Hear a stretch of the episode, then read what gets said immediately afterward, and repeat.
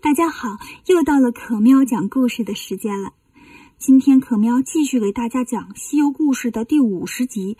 他大舅、他二舅都是他舅。昨天讲到唐僧师徒离开了火云洞，继续向西走。走了一个来月呀，遇到了一条大河。这河呢，跟他们从前过的河可不太一样，河水呀黑的不像话。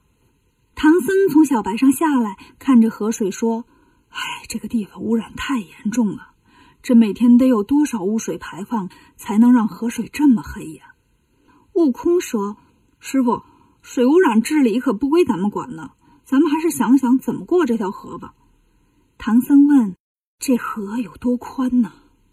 八戒说：“看着有十来里宽吧。”沙僧说：“哈。”这比我那流沙河可差远了。唐僧说：“那也得有船，我才能过呀。”正说着，河上游就飘过来一艘小船，船上坐着个人，正在划船。唐僧一看，很高兴，啊，想什么来什么，快喊他！沙僧就喊：“划船的，这边有人要过河。”船上的人听见了，就回答。我这是私家船，不是公共交通船呐。沙僧喊：“俗话说，在家靠父母，出门靠朋友。我们是东土大唐去西天取经的和尚，帮个忙吧。”那人就把船划了过来，说：“送你们过河倒也行，就是我这船太小，一次只能坐两个人。”沙僧说：“没关系。”咱们分两次过不就完了？八戒最爱偷懒，抢着说：“沙师弟，你跟猴哥在这边看行李，我跟师傅先过去。”说完，扶着唐僧上了船。唐僧很开心，对划船的人说：“啊，多谢你了！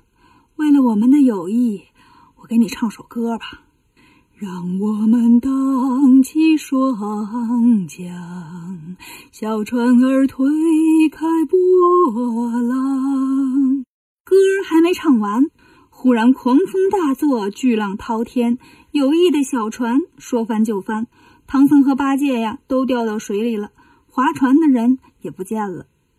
孙悟空和沙僧在岸上看得真真的，沙僧急得直跺脚：“哎呀，师傅怎么这么倒霉呀？”上山腰着，下水船翻。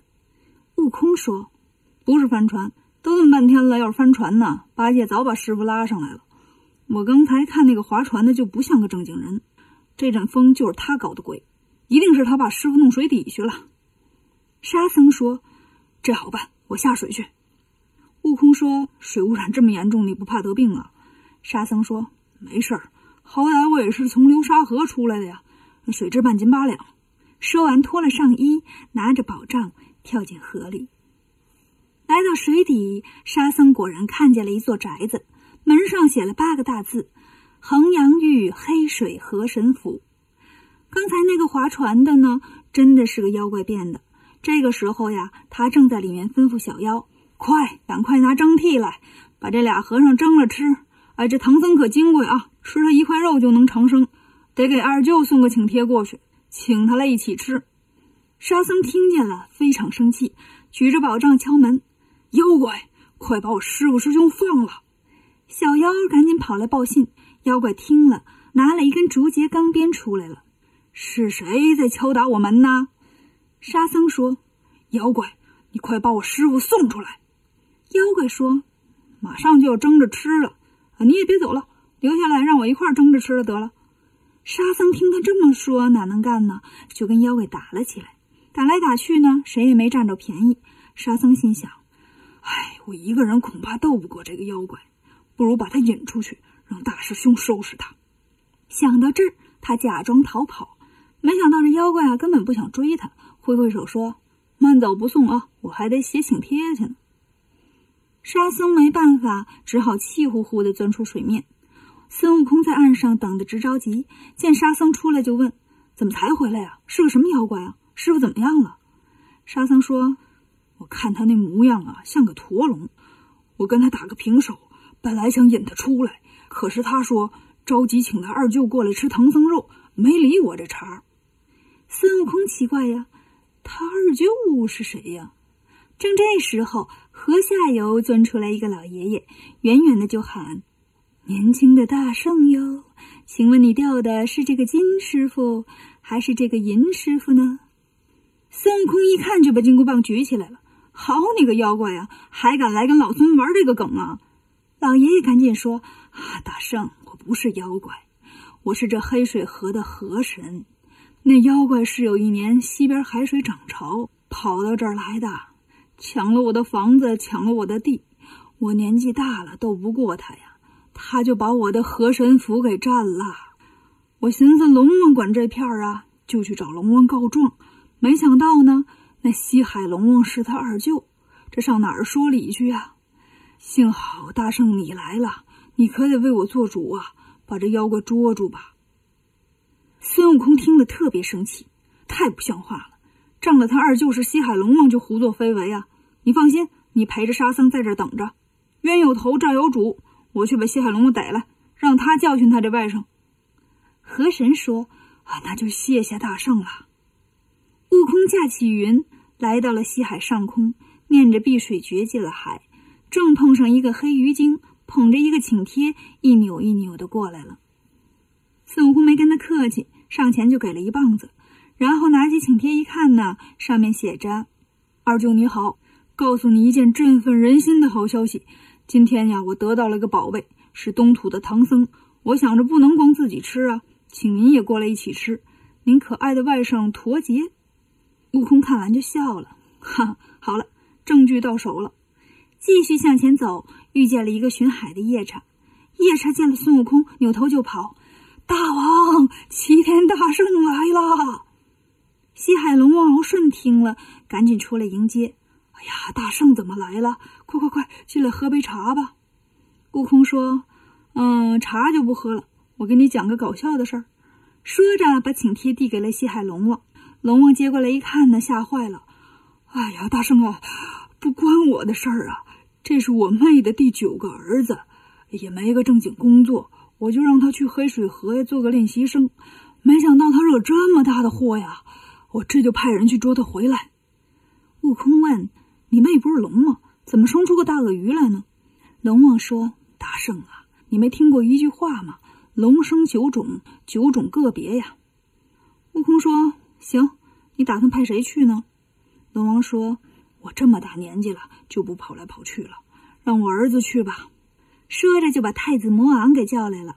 你快点儿带上五百虾鱼壮兵，把小驼给我捉回来。悟空带着太子来到了黑水河，说：“太子，你去吧，我在岸上等着。”太子说：“放心吧，大圣，我一定捉住他，把你师傅救出来。”魔昂太子带着这些虾兵蟹将，就来到了黑水河神府。小妖们见了，赶紧报告：“大王，西海龙王太子魔昂来了。”小驼听了，心里奇怪呀：“哎，不是请二舅来吗？怎么表哥来了？”心里纳闷，但是也迎接出来：“哈哈，表哥，你怎么来了？二舅还好吧？”太子看了他，心里生气呀，心说：“你净给我们惹麻烦。”就问他：“你是不是抓了唐僧了？”小驼说：“是啊，请帖上不都写了吗？”太子说。你不知道他徒弟不好惹吗？小驼说：“嗯，没觉得呀。有个徒弟猪八戒，也让我一起捉了。还有一个黑不溜秋、蓝哇哇的徒弟叫沙和尚，也打不过我跑了呀。”太子说：“他还有个大徒弟呢，是五百年前大闹天宫的太乙金仙齐天大圣。他知道你是谁了，跑到西海找我们爷俩算账去了。你呀，赶紧把唐僧跟八戒给放了，到岸边呢给孙大圣道个歉。”小驼不服气呀。你好歹是我表哥呀，不帮着我就算了，你还帮外人。早知道我就不去请你们，我自己吃。太子说：“你还有理了啊？我这是帮理不帮亲。你要是这么着啊，咱们比试比试。”小驼也不怕，就跟太子打了起来。不过啊，他不是太子的对手，不多一会儿就被太子给打倒了。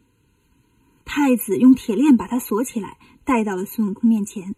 孙悟空说：“你这妖怪太不像话了。”你二舅让你来这儿学习，你不好好学习就算了，还把人河神给赶走了，自己占了人家房子，又把我师傅捉了去。我问你，我师傅呢？小驼就求饶说：“啊，大圣，我错了，我这就去放你师傅，你把我解开，我把唐僧送出来。太子在一旁听了说：“大圣，我了解我这个表弟最爱撒谎，你要是放了他呀，他一定说话不算话。”沙僧听了说：“那我去找师傅吧。”说完跳进了河里。河神说：“嗯，那我也去看看。”他们来到河神府，见唐僧和八戒都捆在里面，赶紧过来把绳子解开，一人背着一个出来了。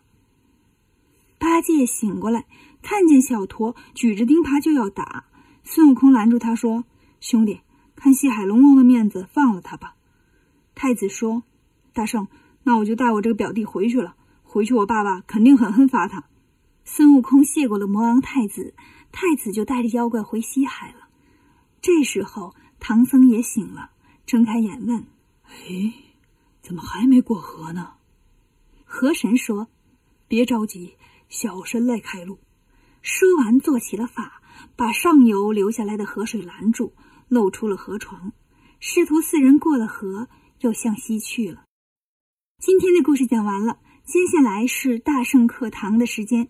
这一集呀，我们来说一说驼龙。驼龙是古代人对扬子鳄的称呼。扬子鳄是中国特有的一种鳄鱼，是世界上最小的鳄鱼之一。别看它个头不大，但是它的祖先曾经跟恐龙一起生活在中生代。后来，恐龙和许多史前爬行动物都灭绝了，扬子鳄却生存了下来。经过了近两亿年，一直进化到现在。